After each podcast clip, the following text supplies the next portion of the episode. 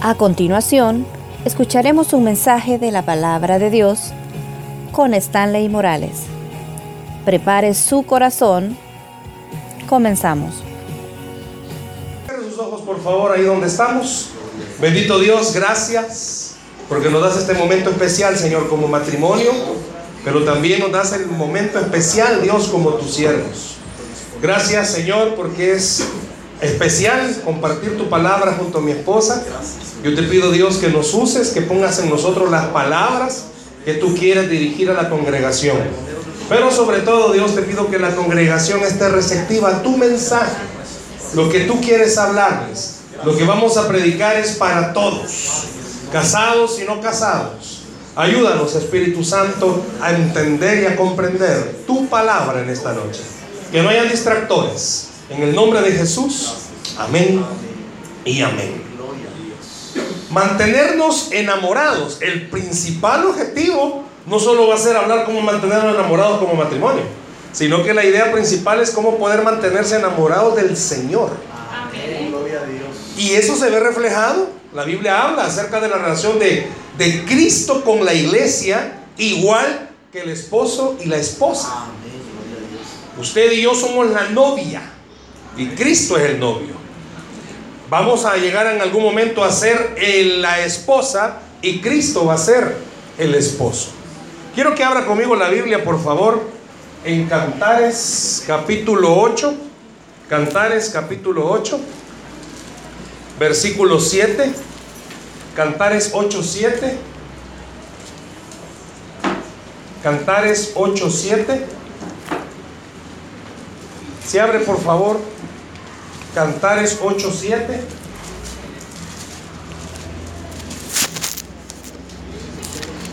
Se lo van a proyectar, creo yo. Bienvenido, hermano. Dios le bendiga. Cantares 8, 7. Cantares 8, 7. Ok, escuchen lo que va a leer mi esposa. ¿Lo tenemos todos? Amén. Amén. La palabra de Dios, las muchas aguas no podrán apagar el amor, ni lo ahogarán los ríos.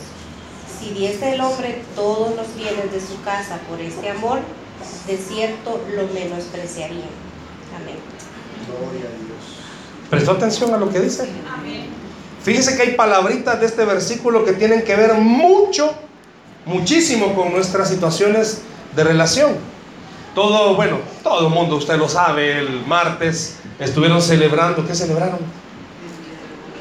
El Día del Amor y la Amistad. Algunos celebraron el Día del Forever Alone, ¿verdad? Pero eh, otros sí celebraron el Día del Amor, vi que subieron fotos, que aunque sea, mire, pupusas, pero algo le llevó.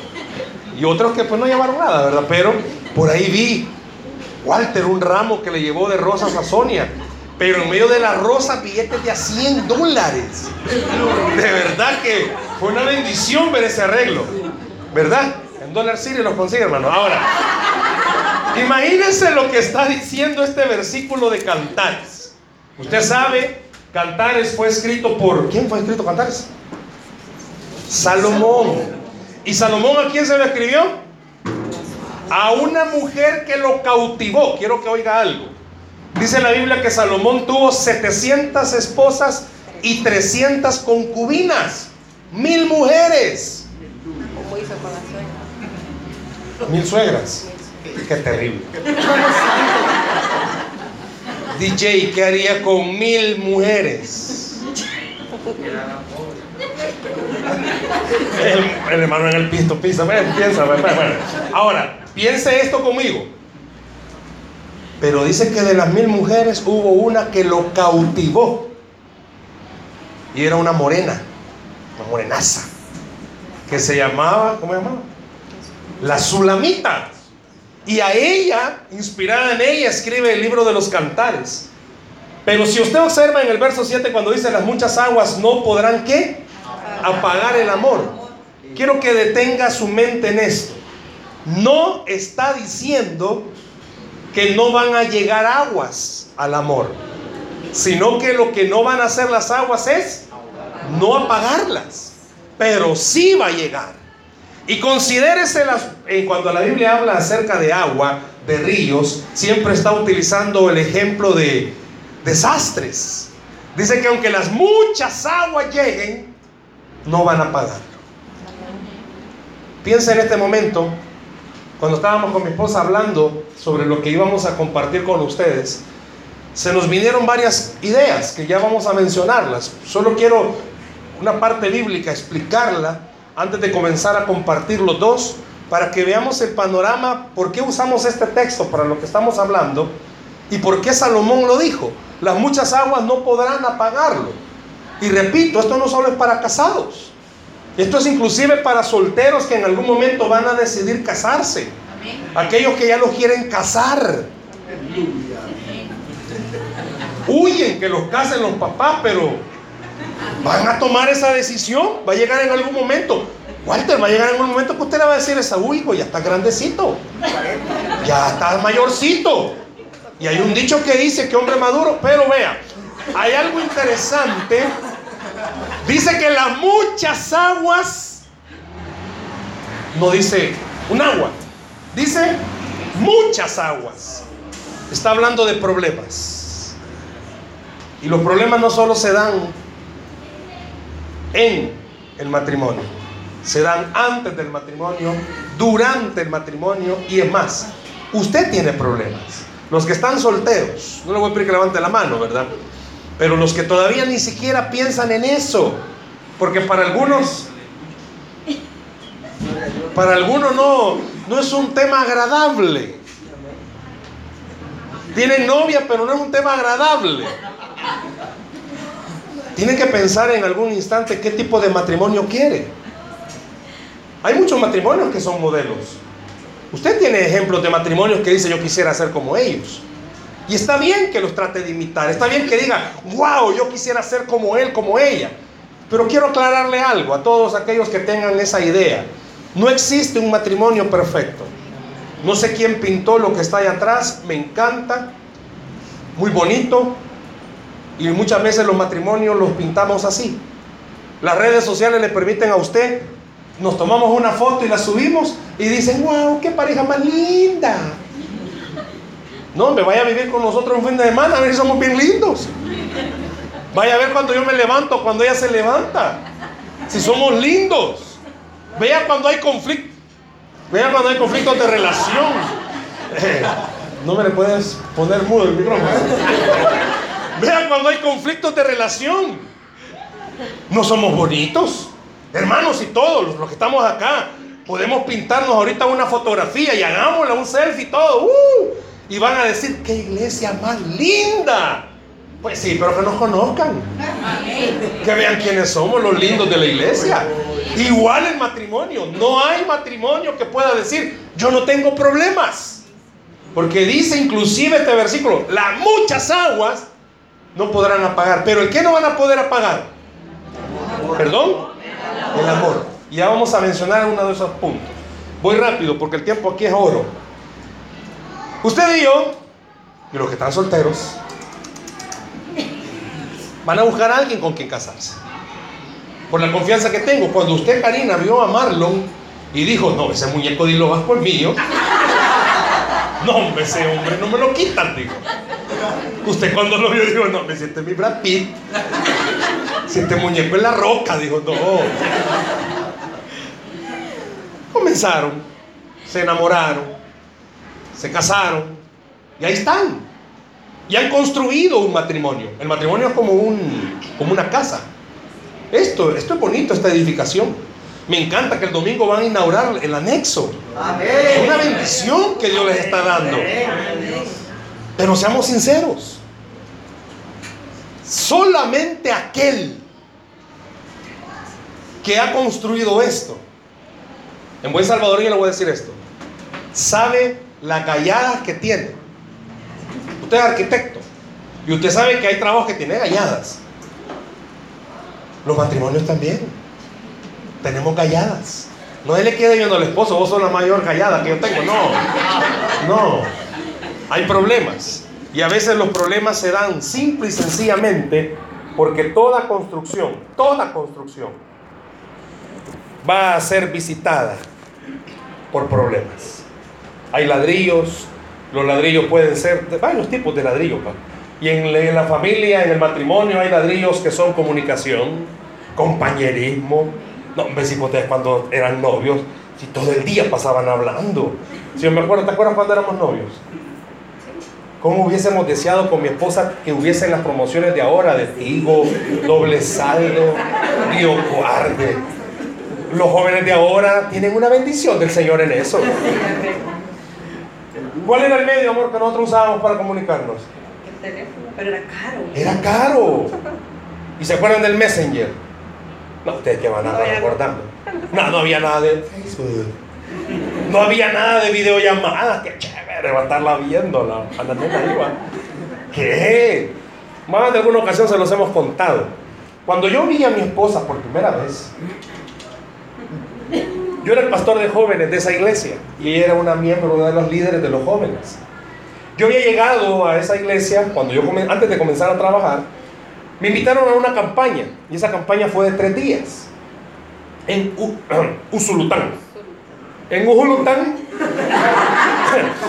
Us- es que estoy aprendiendo a hablar, eh, soy gringo, ¿entendieron ustedes? En Ujulután, donde comen queso fresco, este, me regaña siempre que digo eso. Pues yo estaba predicando y el primer día el pastor que me invitó me dice, mira, me dice, fíjate que ya comenzó a decirme aquí en la congregación es así, es así, y hay una familia peculiar.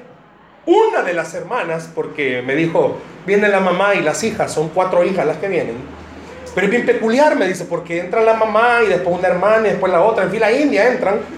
Pero una de las hermanas trabaja en un DUI centro y las conocemos como las hermanitas DUI, me dijo. Pues yo dije, van a venir los DUI. Pues yo estaba predicando en la primera noche, ¿verdad? Y cabal, o sea, no había necesidad que alguien se acercara y me dijera, hermano, ellas son.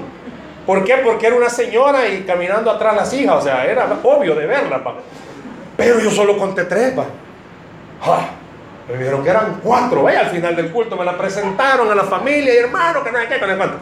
Y todavía, la mamá, que en aquel entonces era la hermana Carmen, me dijo, y me falta una, me dijo. Pues yo no sabía que era la que le faltaba.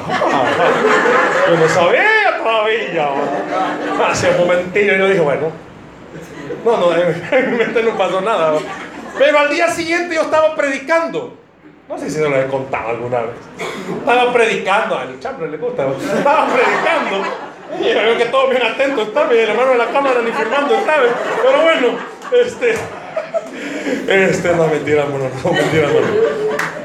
Yo estaba predicando y cuando de repente, ¿qué cree que pasó? Iba entrando la suegra, perdón, la hermana Carmen con las hermanas, con las hijas, y de repente, como dice aquel corito, y me faltaba una, y llegó la que tenía que llegar. No me yo cuando la vi me callé. Y la gente pensó que me callé porque Dios estaba hablando y comenzaron a decir, gloria a Dios. Y yo, no hermano, ahí me salió lo carnal porque yo me callé porque la vi y dije, Señor, qué creación la que has hecho. Me has traído desde muy lejos hasta acá para esto, digo yo. Entonces cuando la vi yo dije, Señor, dije, tu creación es linda. Digo, bueno, la cosa fue que Así fue, ¿verdad? Pues ahí fue cuando nos conocimos. Pero sabe que nuestro, bueno, no- nosotros anduvimos de novios. ¿Cuánto tiempo anduvimos de novios? no? Fueron dos años y medio. Y sabe que en esos dos años y medio de novio, ¿cuántas veces nos vimos? Siete. Siete veces en dos años y medio, porque ella en Ujulután y yo aquí en San Salvador. O sea, imagina, ¿verdad? De Ujulután en la 302 hasta aquí. En los dos años y medio nuestra mayor relación fue textos, correos electrónicos. No nos veíamos y nos hablábamos. Y era como, no había lo que muchos cuando viven cerca tienen. Y era como algo bien difícil en el sentido, bueno, porque hubo un día que, me recuerdo, me escribió y fue honesto y me dijo que, que ya no. Ya se imagina el momento para mí. Tremendo. Pero no porque ya no me quisiera o algo, sino por otras razones. Y yo me quedé como, pues sí, el tiempo y la distancia el olvido, dice otra alabanza, ¿va? pero pero imagínense, después de, esos, de ese tiempo, Dios permitió que nos casáramos. Dios ha permitido que nuestro matrimonio hasta el día de hoy funcione. Y no lo digo solamente porque es parte de lo que queremos hablar o porque estemos juntos, sino porque los que nos conocen lo saben, que hasta el día de nuestro matrimonio sigue siendo un noviazgo. Ustedes nos van a ver siempre solo en algún lado, tenemos dos hijos, pero siempre nos van a ver en algún lado tomarnos café. A mí, bueno, usted sabe que yo padezco de algo más, que yo soy bayunco. Ay, no, bayunco, hermano. Soy bien bayunco y, y así soy en la casa con ella, bromeo y tantas cosas. Pero ese es el lado bonito. Pero hay un lado que usted no conoce. Y no sé qué quiere conocer.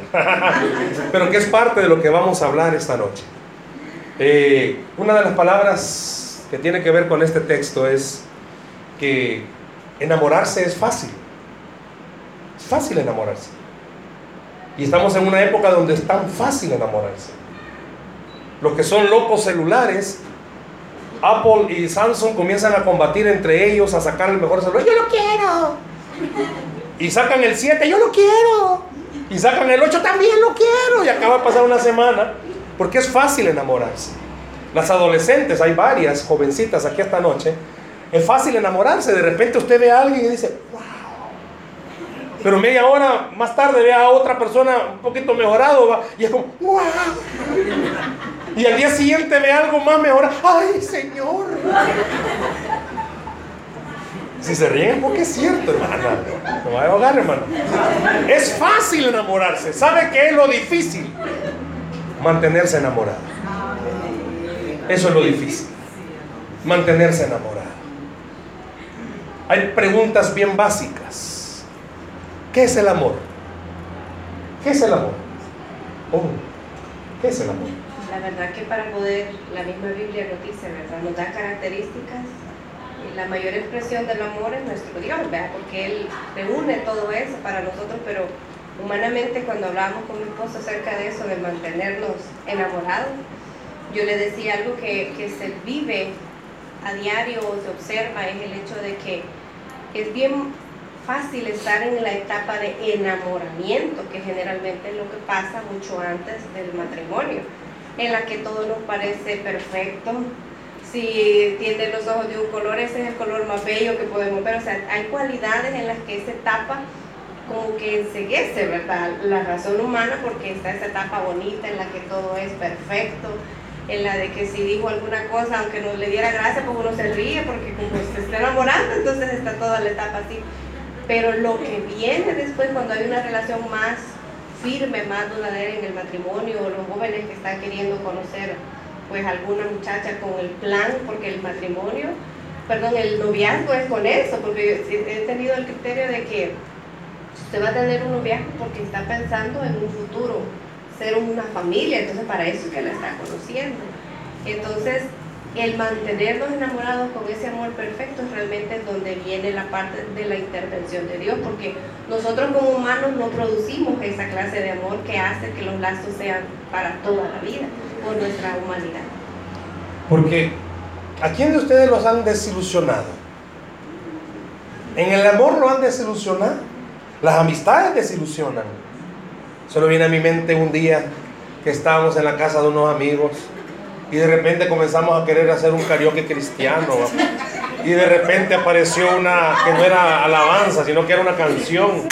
Usted no sé si conoce a esta, esta alabanza rata de dos patas. Pues una hermana comenzó a cantarla con un despecho tal que yo me quedé. Le pegó, dice. Se, se recordó de alguien. No sé si en algún momento los han desilusionado. O sea, es como, vaya, los que ya estamos casados. No vaya a decir nada, por favorcito, porque el- no creo que esté muy cerca el hospital, pero usted se casó enamorada, enamorado. Y cuando uno comienza una relación, mire, a uno hasta las tonteras más grandes lo hacen reír a uno. Sí. Si las cosas más insignificantes.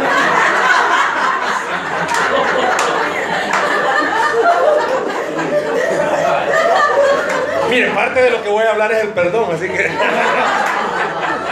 Mire, si uno está de las tonteritas más sencillas. ¡ay! ¿Cuánta jovencita? ¿O ¿Usted acuerda cuando estaba en aquella edad, verdad? Le regalaba un dulce, lo guardaba, el envoltorio, aunque lleno de cuca, pero lo guardaba. Yo le puedo preguntar algo en esta noche a los que están casados. ¿Le sigue dejando notas aunque sea electrónica, a su esposa? En el día, ¿cuántas veces le dice te amo? O solo le dice te amo cuando, imagínese, todas las personas que estamos aquí, no podemos decir que no nos han desilusionado en alguna área. Usted se casó y de repente el primer día de esposos, todo lindo, atento, mi amor, sí, baby, sí, papi. Sí, mi gordo, sí, mi gorda, sí, mi pancito, sí, mi chocolatillo. Pero ese volado como que fue acabando. Y a medida que iba conociendo, usted no sabía que su esposo los pies le... Se sentía un olor a queso. Usted se casó creyendo que su esposo jamás iba a padecer de gases.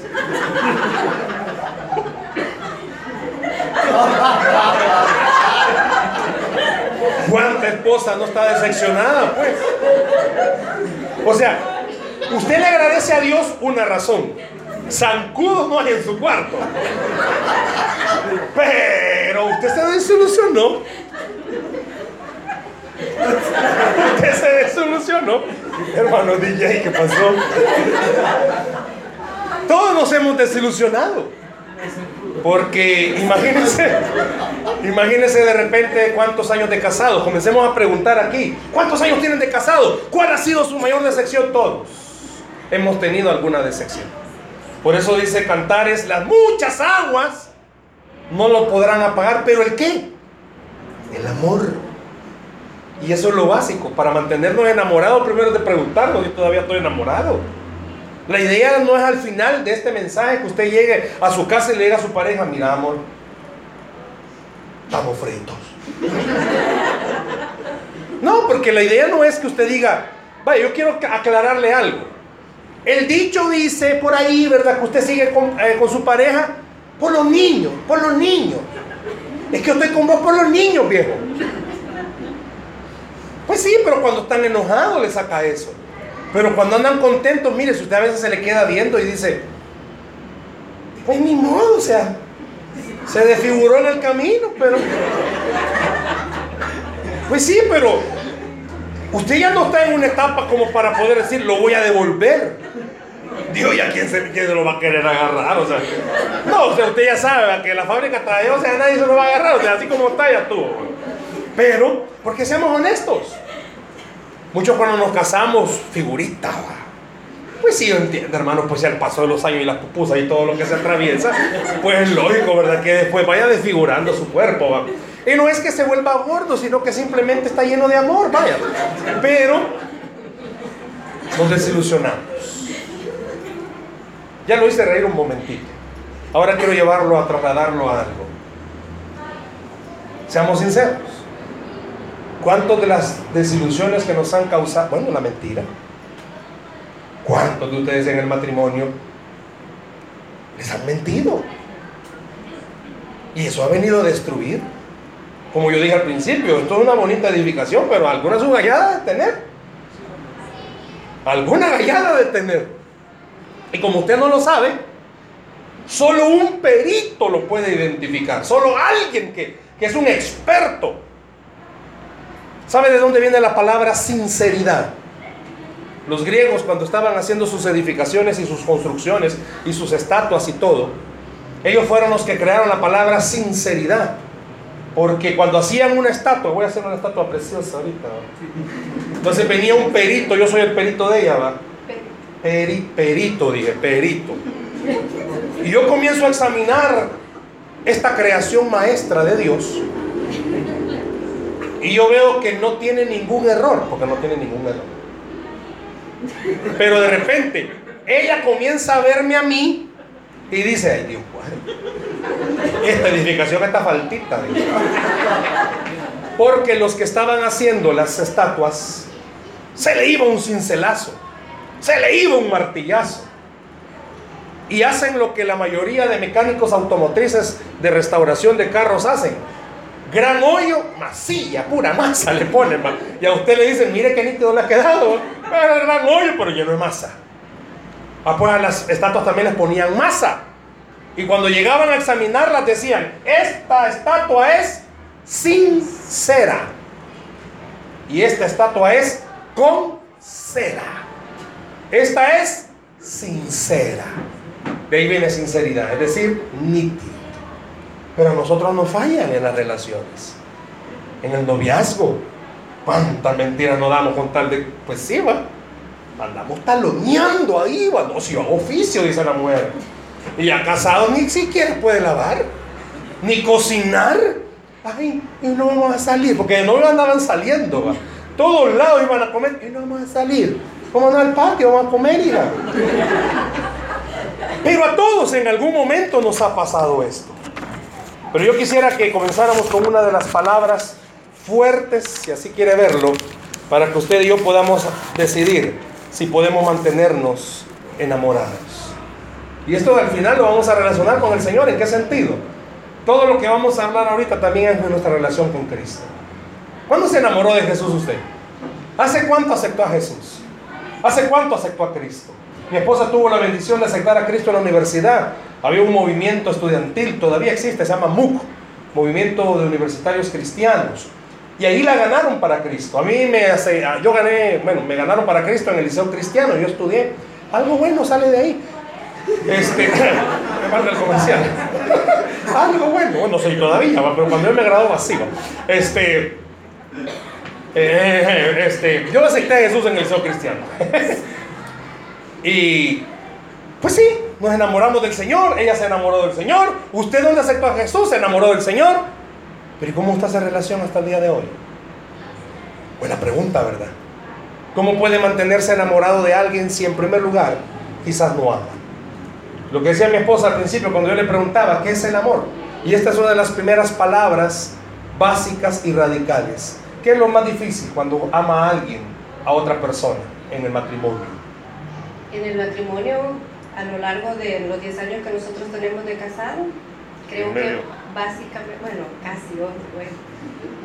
Eh, una de las cosas más difíciles que yo he visto de amar es el hecho de cuando se tiene que aceptar las debilidades de la pareja, en el sentido de que, como les hablaba al principio, uno tiene la idealización de alguien, pero cuando le vemos y le conocemos a profundidad, lo que él hablaba de todos los defectos, pero sinceramente en la parte como esposa yo lo veo de esta que uno puede dejar pasar muchas cosas físicas, muchas cosas, pero lo que más nos cuesta en el amor es el aprender a perdonar el hecho de las actitudes, porque podemos perdonar una vez que nos digan, mira, me equivoqué en esto, en lo otro, y uno perdona.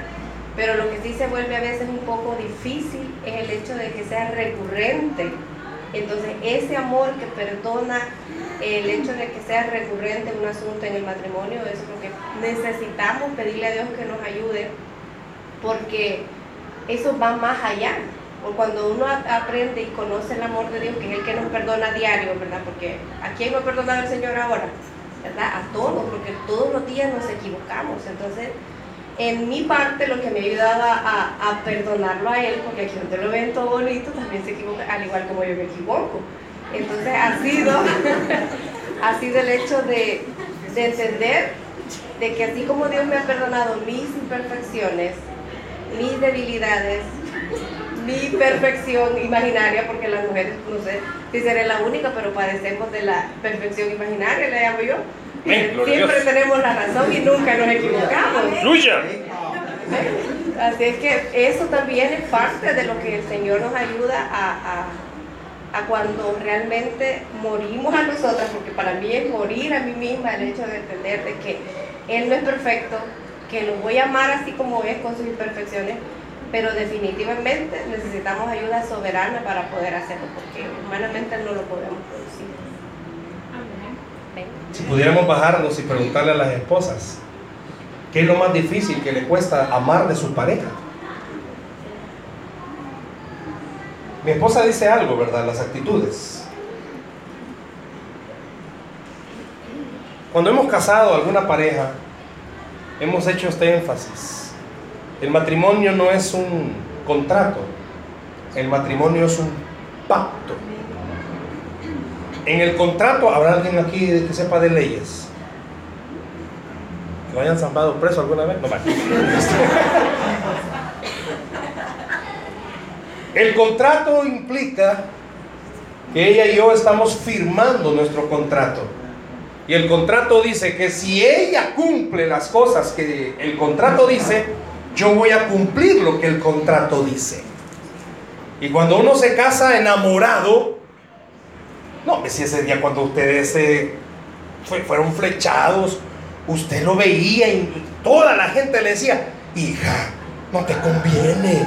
Pero usted estaba enamorada, ciegamente. Algunas pueden estar en este momento llorando y diciendo, ¿por qué estaba tan ciega? Pero usted estaba enamorada y usted dijo, no, hombre, o sea, este es el hombre de mi vida. Todo el mundo le dijo, ¿y qué le ha visto? Y hasta el día de hoy todavía le siguen preguntando, ¿qué le ha visto? Pero usted se casó enamorada, igual el hombre. La mamá le decía, hijo, ¿y, con esta te vas a casar con esta cipota? Sin mirarla, ¿cómo es? Ay, mamá, vos que a todas mis novias me has criticado y solo una ha tenido el muchacho, pero a todas me has criticado. Los papás, como ya venimos de un caminar, ya sabemos distinguir cuando hay buenas intenciones y malas intenciones. Y a veces cuando uno está joven uno no entiende eso. Uno no comprende eso. Pero sabe algo.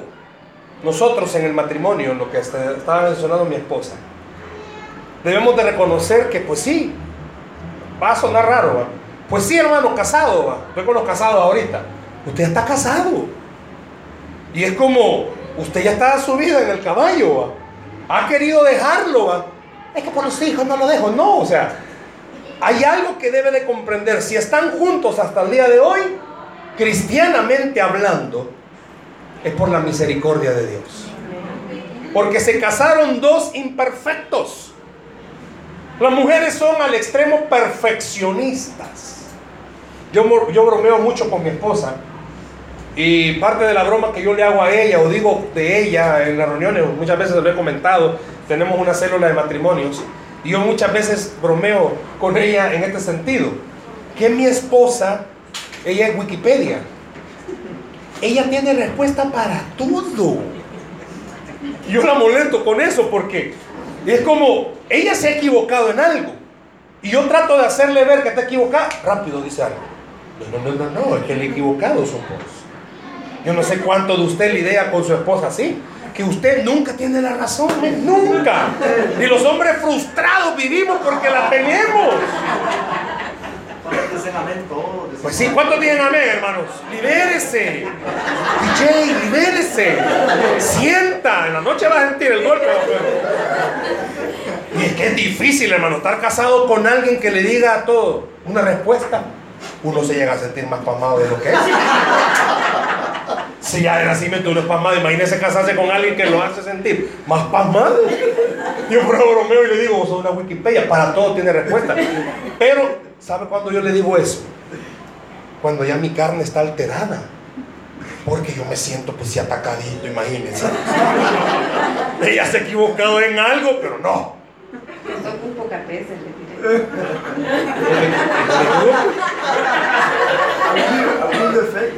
pues sí, tremendo.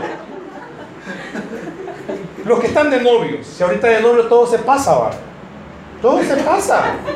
Todo se pasa si de novios, hasta las malas caras, ya le va a pasar. Ay, pero casado, ya cara o cambiar la voz. Con otra palabra, con J. Porque todo cambia. De novios, no le contestó una llamada. A estar ocupado. Ay, Dios, que un esposo no le contesta a la esposa el celular. Dios mío, o sea, eso eso es tremendo. Eso, eso no se lo deseo a nadie, hermano. No se lo deseo a nadie. Pero sabe que eso es amor. Sabe que eso es amor. Y es lo que nosotros debemos de llegar a comprender y entender. Si amor, hermanos, perdón, ¿verdad? Pero amor no es que voy a agarrarle la mano a mi esposa y vamos a andar corriendo. No, sí es parte. O sea, como dice mantener el amor, ¿verdad? Es parte. Los besos, los abrazos. Esto creo que ya se lo dije en alguna ocasión. Los psicólogos dicen que al día, por lo menos, el matrimonio debería de tener 12 contactos físicos. Un abrazo, la mano, por lo menos. La idea no es Y estoy hablando inclusive en las relaciones de novios. Porque el contacto físico es importante. Pero no estoy diciendo que en la noche no le he dado ni uno. Uno, dos, tres, cuatro, cinco, ya, ya llené la cuota, vení. Y, y, todavía le da uno de más. Por si faltaba. Esa no es la idea. Cuesta amar. Cuesta amar. ¿Sabe cuándo cuesta más amar? Cuando usted mismo o usted misma ha perdido la brújula y la dirección. ¿Por qué se casó usted con este hombre que está aquí? Que es difícil de encontrar. Ya no hay, ya no hay.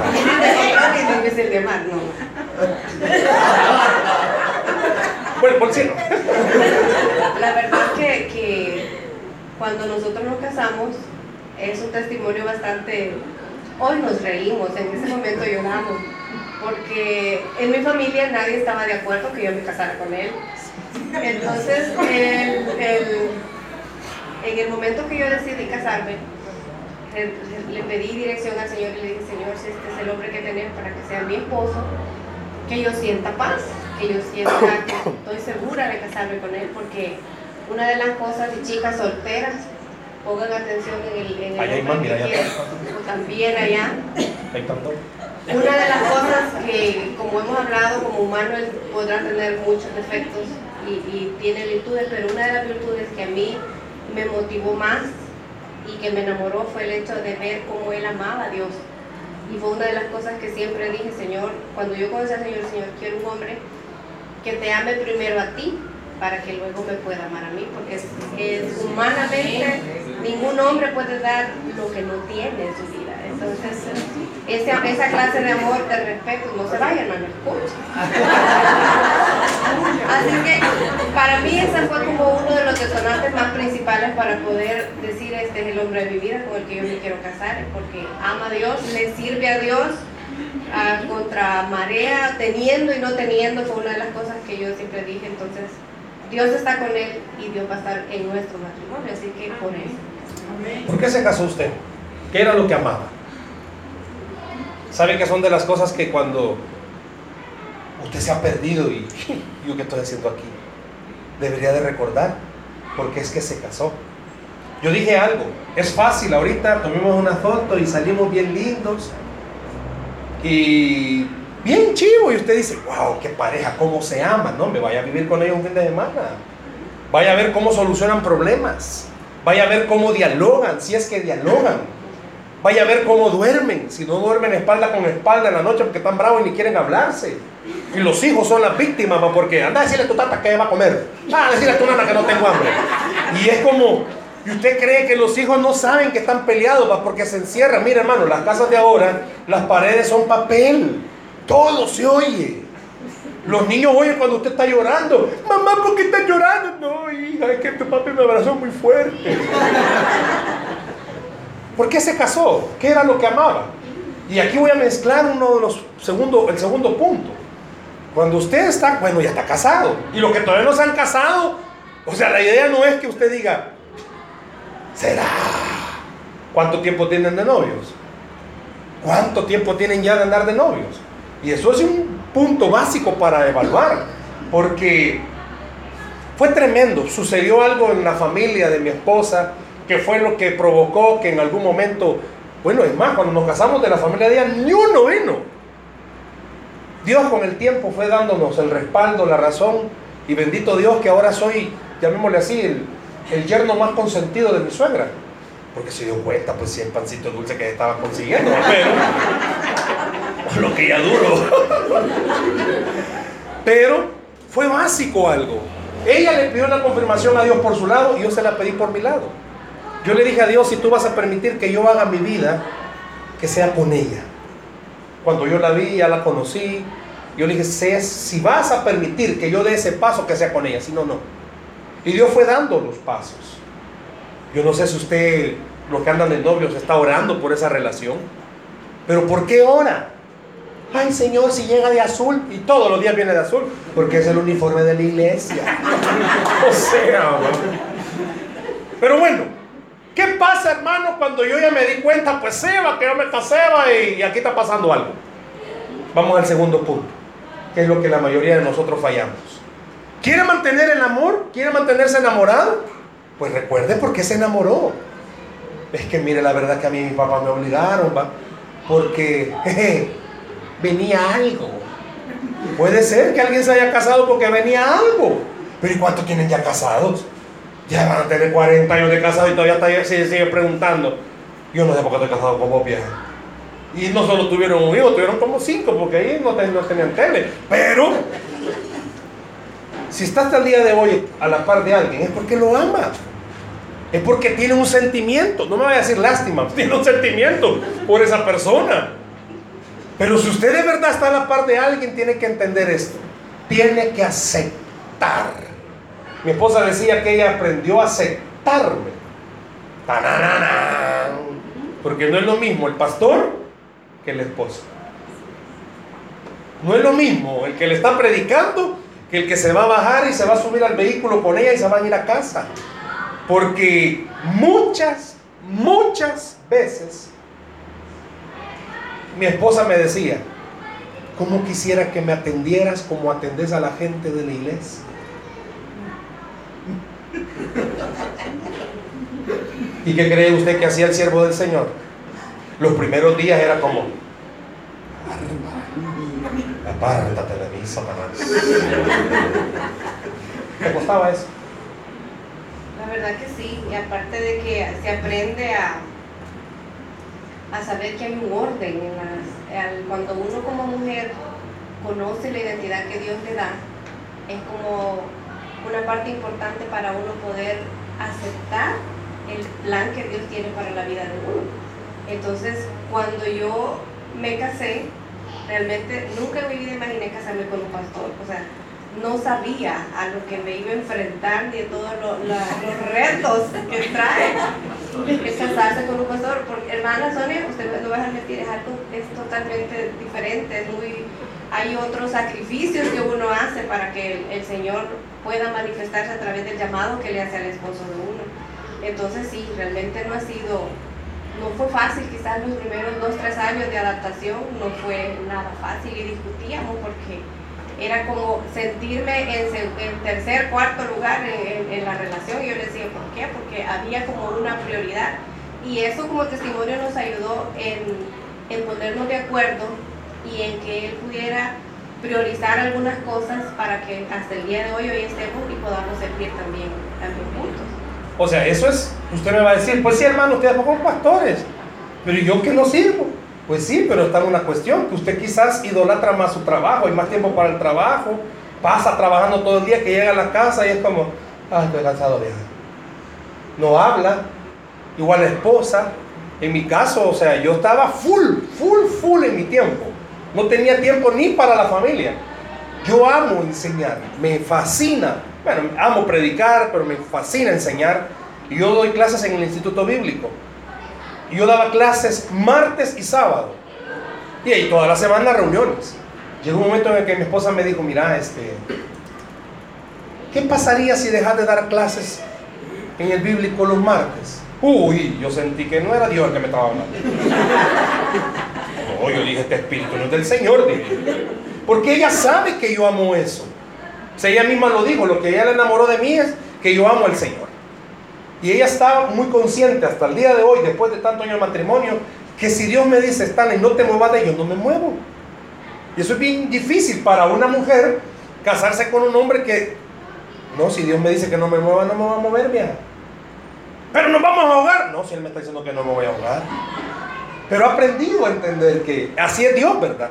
Cuando llama a alguien, lo va a respaldar. Porque ella me conoció en una de las situaciones más difíciles que ella no sabía. Ya se los he contado también. Una situación económica, cuando éramos novios, mi situación económica era precaria. Precaria al punto que yo no tenía nada, nothing, ni un cinco.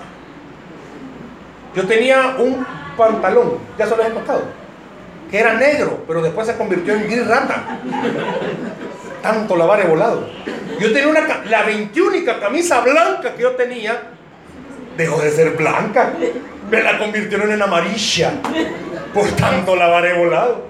Y sabe que yo no tenía zapatos. Los que son de aquella época se van a acordar, salieron los frijolitos. ¿Sabe que yo tenía? Esos son rendidores aguantadores. Eran mi 21 par de zapatos. Yo estaba de pastor, de, yo estaba de pastor de joven en la iglesia, en Ujulután. Y yo siempre he tenido el hábito del ahorro. Ella, ella lo, ha visto, que yo he tenido el hábito del ahorro. Y yo en aquel entonces estaba soltero. Yo ahorraba las coras. Que no eran coras, eran pesetas, eran colones todavía. No nos había invadido Donald Trump. Entonces, ya no me van a dejar entrar, Este, yo había, en aquel entonces valía 12 colones el pasaje. No me recuerdo ese día, me lo había echado a la bolsa, iba en el bus. Creo que se lo he contado en alguna ocasión que venía el cobrador, ya me podía el cobrador, porque ya sabía que me bajaba enfrente de la iglesia. Saco el monerillo, imagina, alguien sacando todas las monedas de a 25, 12 colones en la mano y de repente el bus pegó un frenón y no todas las monedas salen volando. Yo la vi en cámara lenta. Allá mis 12 colones. Y el cobrador vio. Y fue un, fue un momento duro para mí. Porque llegó, imagínense las palabras del cobrador no se preocupe, pastor. Hay otro día me lo paga.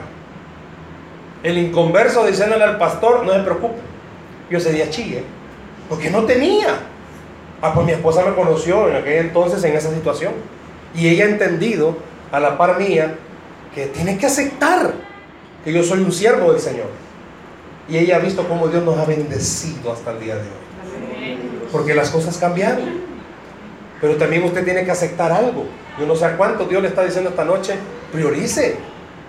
Usted se casó es para tener familia. Priorice. Y perdón si esto que voy a mencionar a alguien puede chocarle, pero la familia está antes que la iglesia.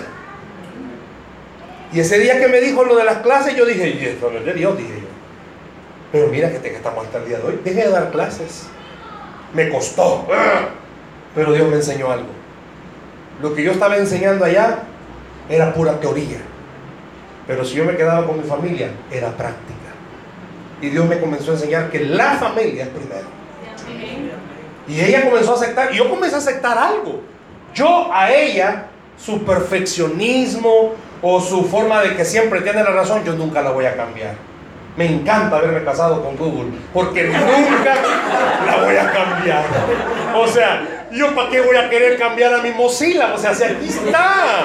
Todo lo que yo necesito, ahora le pregunto a ella. Yo tengo que aceptar eso. Es más, y esto se lo digo, yo, yo he hablado con el pastor Walter. Y así lo dije al principio, mi esposa ha sido clara, el pastor sos vos. Yo no predico. Yo le dije, no, amor, si no vas a predicar, y vas a compartir conmigo y por está aquí. Pero sabe algo, yo la acepto así, por una razón, porque es cierto, ella no es pastora, dice, dice ella. Pero va a llegar el momento. Ayunando. Ayunando. Pero yo le he aceptado. Ella ha aceptado errores míos. Nuestro carácter, hermanos, mire, una buena foto. Sabe que somos igualitos. Los dos padecemos de alergia. Y en la mañana estornudamos 15 veces cada uno. Al moment time. ¡Hecho, hecho! Somos iguales. Y el carácter no es diga. Aquí Jalisco nunca pierde. Jamás pierde. Porque ella tiene la razón, yo la tengo también. Y seamos honestos, ¿cuántos noviazgos no hablan cuando tienen problemas, no se aceptan? Ahí lo van guardando. Ay, es que vos sos loca. No, no deje que le diga loca. Pregunta, pregúntele, ¿por qué me estás diciendo loca? Aclarame tu concepto de loca. ¿Por qué se amaron? ¿Se aceptan? mira, aquí pasáramos toda la noche, hermano, y ustedes están vigilia con nosotros, hablando de los errores que hemos cometido, las fallas que hemos tenido, malas decisiones. Nosotros hemos decidido desde el primer día, tu dinero es mi dinero. Y mi dinero es mi dinero. Eso lo de No, desde que nos casamos dijimos tu dinero y mi dinero es un solo dinero. Aquí no es que me... Hay familias que así hacen, matrimonio que... Préstame ¿Y por qué le va a prestar si no es cuando se casaron dijeron todo lo mío es tuyo, lo tuyo es mío, pues? Y es hora, ¿no? ¿Por qué, pues? Pero bien, Vamos al último punto, porque el tiempo ha avanzado. Y ya me están viendo cara. Si ama, porque amó.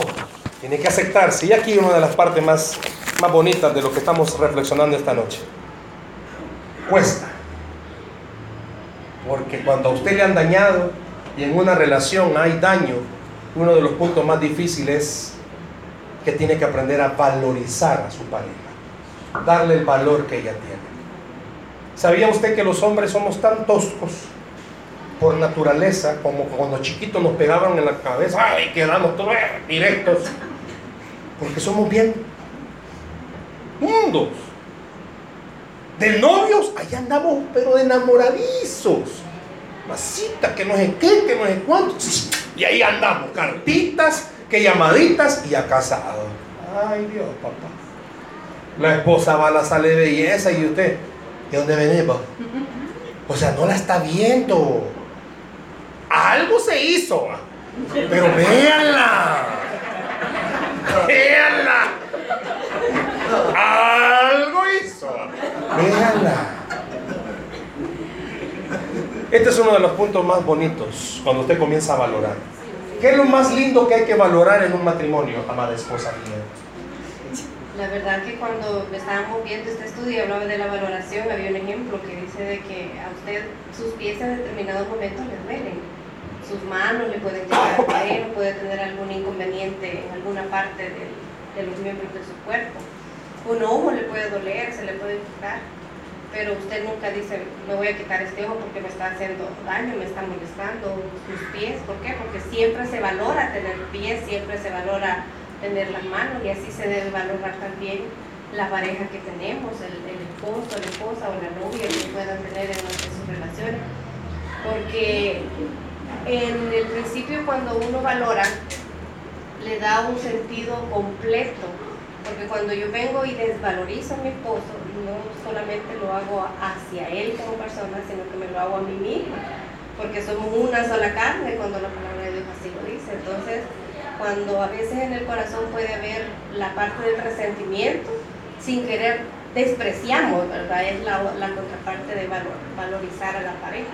Entonces creo que es bien importante que el Señor nos capacite para poder aprender, porque generalmente los humanos estamos como más, más directos a poder ver las cosas negativas en la otra persona. Si usted le dice a alguien, mire, por favor, enuméreme cinco cosas malas de su esposo, no, hombre, le doy 25. O sea, somos, pero así, rapiditos en sacar. Es un ejemplo. De poder sacar las cosas malas, pero cuando ya venimos y le decimos a alguien, mire, sí es cierto, su esposo hace estas cosas negativas, pero ¿qué es lo bueno? que su esposo hace. Ahí sí como que ya empieza a dudar uno y entonces decir, ah, bueno, pero hace tal y tal cosa, pero y eso es bueno, o sea, nos cuesta realmente venir y ver las cosas positivas que por la gracia de Dios tenemos, porque tenemos que reconocerlo también, que no es solo lo malo, si su esposo, por ejemplo, hay, muchas mujeres que he escuchado que se quejan de que el esposo no les ayuda a ordenar los platos de la cocina, por ejemplo Ah, pero se levanta en la mañana a ayudarle tal vez con los niños, en fin, puede uno desenfocarse de lo negativo y tratar de enfocarse en lo positivo para que podamos valorizar lo que la otra persona es y no solo en lo que hace, sino en cómo la persona también es o cómo nos trata. Bueno, porque lo que dice mi esposa, nadie de ustedes, los que estamos aquí esta noche, va a poder, y repito, esto es para cualquiera, casado o no casado soltero que anda en búsqueda o anda poniendo currículos por algún lado, le tiene que servir esto. La mayoría, la mayoría de mujeres llega un momento que es tanta la cólera que pueden tener con su esposo que comienzan a humillarlo. Y a veces lo hacen en público. No, hombre, este gordo no piensa nada. Uy, si este que va a andar pensando. Y a veces el esposo se siente como, o sea, sabemos que es inútil, pero, o sea, no es necesario que lo haga público. O a veces el esposo, es que como somos tan toscos, pero toscos, toscos, toscos, no le damos el lugar que la mujer merece. Y cometemos un gravísimo error. A la mujer van a pasar los años, pero que le enamore, eso jamás la va a aburrir. Tener a un hombre detallista, sorpréndala Pero no que va saliendo del baño ¡ay! y la va a sorprender. Va. Sorpréndala. Todos para el 14. Ay, te amo, mi amor, baby. Ay, I love me haces falta. Apurate, vení temprano. Que hoy no te vengas por trans, que nada que. Pero los demás días. Sorpréndala. Una llamada en la mañana. Le aseguro que el que no está acostumbrado a hacerlo y de repente en la mañana le habla a la esposa y le dice, solo hablaba para decirte te amo, ¿qué andas haciendo? ¿Ah? ¿Qué andas haciendo? Decime qué andas haciendo. Porque no está acostumbrada a eso. pero no estén peleando de atrás, papá. Pero imagínense que de repente, seamos honestos, las esposas andan viendo como, mira gordo, dice tu comida favorita. Ah, no tengo hambre. Uy, ya la mujer en el momentito caliente, hervido. Le gustaría aventárselo en la panza para que sienta lo que, lo que le ha costado cocinar. Pero es otro día hablamos de eso. ¿Qué tiene que ver todo esto con nuestra relación con Jesús? Ya no lo ama quizás igual. Quizás usted no acepta algo. Él a usted lo acepta tal cual está. Quiero que comprenda esto. Nosotros a veces nos cuesta aceptar. Le cuesta aceptar mi carácter, le cuesta aceptarle su carácter. Si yo pudiera, imagínense que nos bajáramos. Andrea, ¿qué es lo que más te cuesta aceptar de tu relación? Esaú, ¿qué te cuesta? No, pero no, hija, no llores, hija, solo una pregunta. No, yo no le pregunto a nadie, no vaya a hacer. Marlon, ¿qué es lo que más le ha costado en estos años? Yo sé que usted es un hombre sufrido, brother. Pero, este, se le nota, brother. Hay que hacerle un monumento aquí en la entrada de Guayapango. Pero, ¿Qué les ha costado? Yo ¿Qué les ha costado, mi hermano DJ Jones? ¿Qué le ha costado? Yo sé, no llore. ¿Qué les ha costado? Hermano, yo veo que usted está bien tocado esta noche. ¿Qué le ha, costado? O sea, ¿qué nos ha costado? Imagínense que nuestra relación con Jesús. Seamos honestos, muchos de los que estamos acá venimos a este lugar, ay, sin gana. Ay, por nosotros porque hay que venir. No, mi hermano, Dios no le va a mandar un rayo. No, no, no, no me preocupe. Usted mismo va a sentir lo mismo que pasa en la relación. Si pasa un día que yo no le hable a ella, ¿cómo cree que se va a sentir? Yo sé que quizá alguna mujer va a decir, ay, yo feliz que no me hable mi marido. Pues sí, pero cuando usted de verdad ama a alguien, ¿cómo se siente? Imagínese cuando no lo hacemos con el Señor. Imagínese cuando usted y yo, bueno, vamos a mantenernos enamorados. ¿Y cuál es la clave para mantenernos enamorados? Bueno, ya lo dijimos, entre humanos. Y con el Señor hay pasos bien sencillos que son los mismos que hemos mencionado. Vuelva a su primer amor. Que febrero no solo sea el mes de corazoncitos. Mire, ¿y en marzo qué? Palmera vamos a poner porque ya viene semana. ¿Y ahí qué vamos a hacer? No, y démosle amor a la carne, hermano, porque vamos a la playa. No. Si el amor del Señor es todos los días. Piense lo que el Señor hizo por usted en la cruz. A mí me encantó esa alabanza de gracia sublime es. ¿Por qué? Porque Él ocupó nuestro lugar. Y seamos sinceros, Walter, ¿qué haría usted por Sonia? Yo creo que haría cualquier cosa. Eso se esperaría. Pues usted me pregunta a mí, ¿qué haría usted por su esposa? Yo creo que, yo creo que cualquier cosa. No, pues sí, sí, seamos honestos, yo soy humano, pues nada, mentira. Yo haría cualquier cosa. Pero a los novios, de novios, yo por ti iría hasta la muerte, mi amor. Ay, Dios. Pérez, hija, cuando llegan de asustan. ¿Qué haría usted? Karina, ¿qué haría usted por su muñeco de hilo ¿Qué no ha hecho? ¿Qué no ha hecho por ese bombón? Sonia, ¿qué, ¿qué, no ha hecho usted por guantes? Solo aguantar, no quiere ganas. Imagínese, Sonia, problemas en el trabajo Problemas con los tres bichos que no se le ha ido ni uno todavía. Están orando para que le vaya. Y problemas con el hombre, que Dios guarde. Ahora imagínense esta señora que está aquí. Problemas conmigo todos los días. No, no todos los días, pero imagínense. ¿Qué es lo que sucede?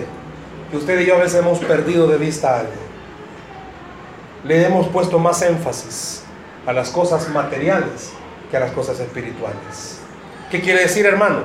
Pues que si Dios le da todo a usted, usted ama al Señor. Papitosos, ¡uh! pero pasa una semana sin comer a ver cuál es su tipo de relación con Dios. Qué malo, porque me abandona. Yo, pastor, ya no voy a ir a la iglesia. Dios no me ama. ¿Y por qué no lo ama, hermano? Porque no me saca de mis líos. No, hermanos, usted está equivocado. Si uno no ama a Dios, ¿por qué Dios lo saque de líos? Uno, uno ama al Señor porque lo sacó del infierno. Porque le ha dado la vida eterna. Pero también tiene que entender esto. Cuando usted y yo valorizamos nuestra relación con nuestra pareja, entendemos, ella es especial para mí. Por todo. Cómo es con mis hijos, cómo es conmigo, cómo es con mis padres, cómo es con el ministerio. Ella hace la parte que yo no puedo hacer del ministerio. Y eso lo llegué a entender, no, sí es cierto, ella no, bueno, ahorita dice que no, siente deseo de predicar, que no la ha llamado el Señor a eso, pero hace todo lo demás. Tenemos un ministerio que no es chiquito. Y ahí me está apoyando. Mañana tenemos una cena. Y ahí está en su mente. ¿Qué vamos a hacer? ¿Qué vamos aquí? ¿Qué allá? Cosas que yo le pues, hoy topadito para venir, me ocurre. Pero he valorizado lo que ella hace. ¿Cuánta esposa no le encantaría que el esposo valorizara lágrimas? Hermanos, y nosotros le hemos sacado lágrimas a nuestras señoras. No sigo porque no van a llorar, pero Cierro con esto. Si en esta noche el Espíritu Santo a usted y a mí nos ha hablado, yo quiero decirle que para poder mantenernos enamorados tiene que entender, tiene que amar a la persona con la que está. Tal cual es. Con canas, con arrugas, como no era. Como cuando se enamoraron. Tiene que aceptar que se casó con un imperfecto como usted. Pero tiene que darle el lugar que esa persona merece. Ella es mi esposa. Tiene defectos como yo los tengo. Pero el día que yo llegue a menospreciarla a ella, ¿sabe qué está haciendo usted? ¿Qué estoy haciendo yo? Menospreciando a Dios. Porque estoy creyendo que Dios se equivocó. No, mi hermano, si usted fue el que le escogió, sí, pero usted le pidió a Dios que, la, que bendijera esa relación. ¿Por qué no hacemos algo en esta noche? Los que están casados, qué importante va a ser que medite sobre esto que hemos hablado. Los que todavía no están casados, pero tienen un noviazgo, medítenlo. ¿En qué se está basando su relación de noviazgo? O los que pues si ni siquiera les ha llegado, piensen cómo quiere que llegue a ser ese momento para ustedes. No cierra sus ojos, por favor, ahí donde está.